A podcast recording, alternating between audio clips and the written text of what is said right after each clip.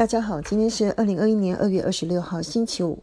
今天六十加的日常要跟大家分享的是，呃，上周第一七三七期的内容。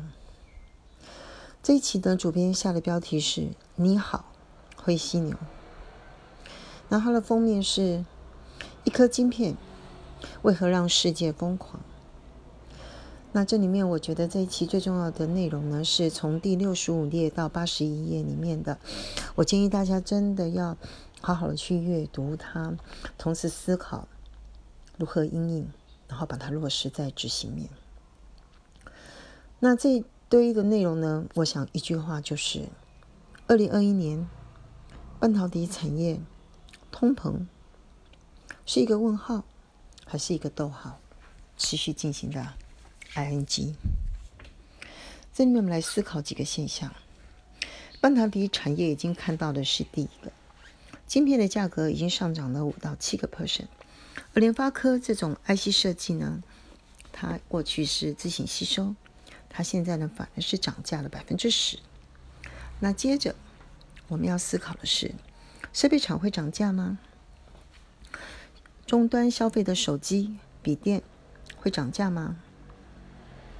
我们已经看到的是，原物料的价格上来了，油、钢、铜的价格都上来。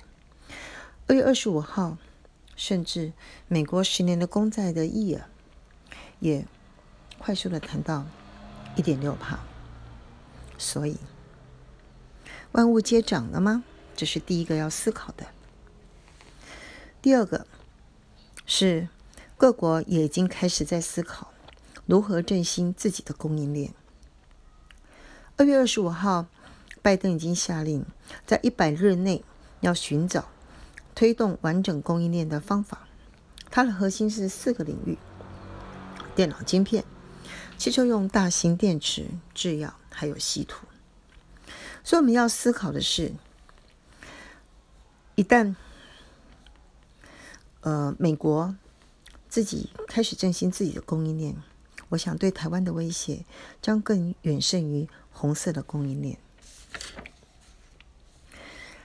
嗯，我们就把六十五页里面他来谈的这个结论：为什么半导体产业会全面切货？从经济学的角度来讲，不外是供给面跟需求面。第一个，我们先看需求面，它主要还是因为 COVID-19 的原因，让各种的又急又猛的需求呢不间断的源源而来。他在他这一期的六十九页有会诊，按照时间序跟事件，譬如说由一开始的啊担心供应链断裂，积极备货，到后来呢发现宅经济跟远距教学以及五 G 的换机潮时的需求更增加。后来发现，地缘政治的危机以及地震、寒流等，使得备货呢又在更加增加。在供给面里面呢，发现业者呢不能也不愿意增产，宁愿涨价，因为涨价是可行的。那第三个结论是，那么这个供需的缺货缺口到底还会持续多久呢？有人认为是。应该至少会到今年二零二一年的下半年，甚至会到年底。但比较反面的声音是，中国的产能可能会增加，因为目前市场最需、上最需求、最缺的是中国有能力生产的成熟制程，所以难怪除了台积电上来之外，联电呢也涨翻了天。另外要注意到的市场是大者很大。大厂呢更具抢货的需求，呃抢货的优势，而中小厂更危险，因为你抢不到晶片的产能，你必须要到现货市场去抢，而现货市场的价格呢大涨，所以造成它呢只能够减产或者是停工。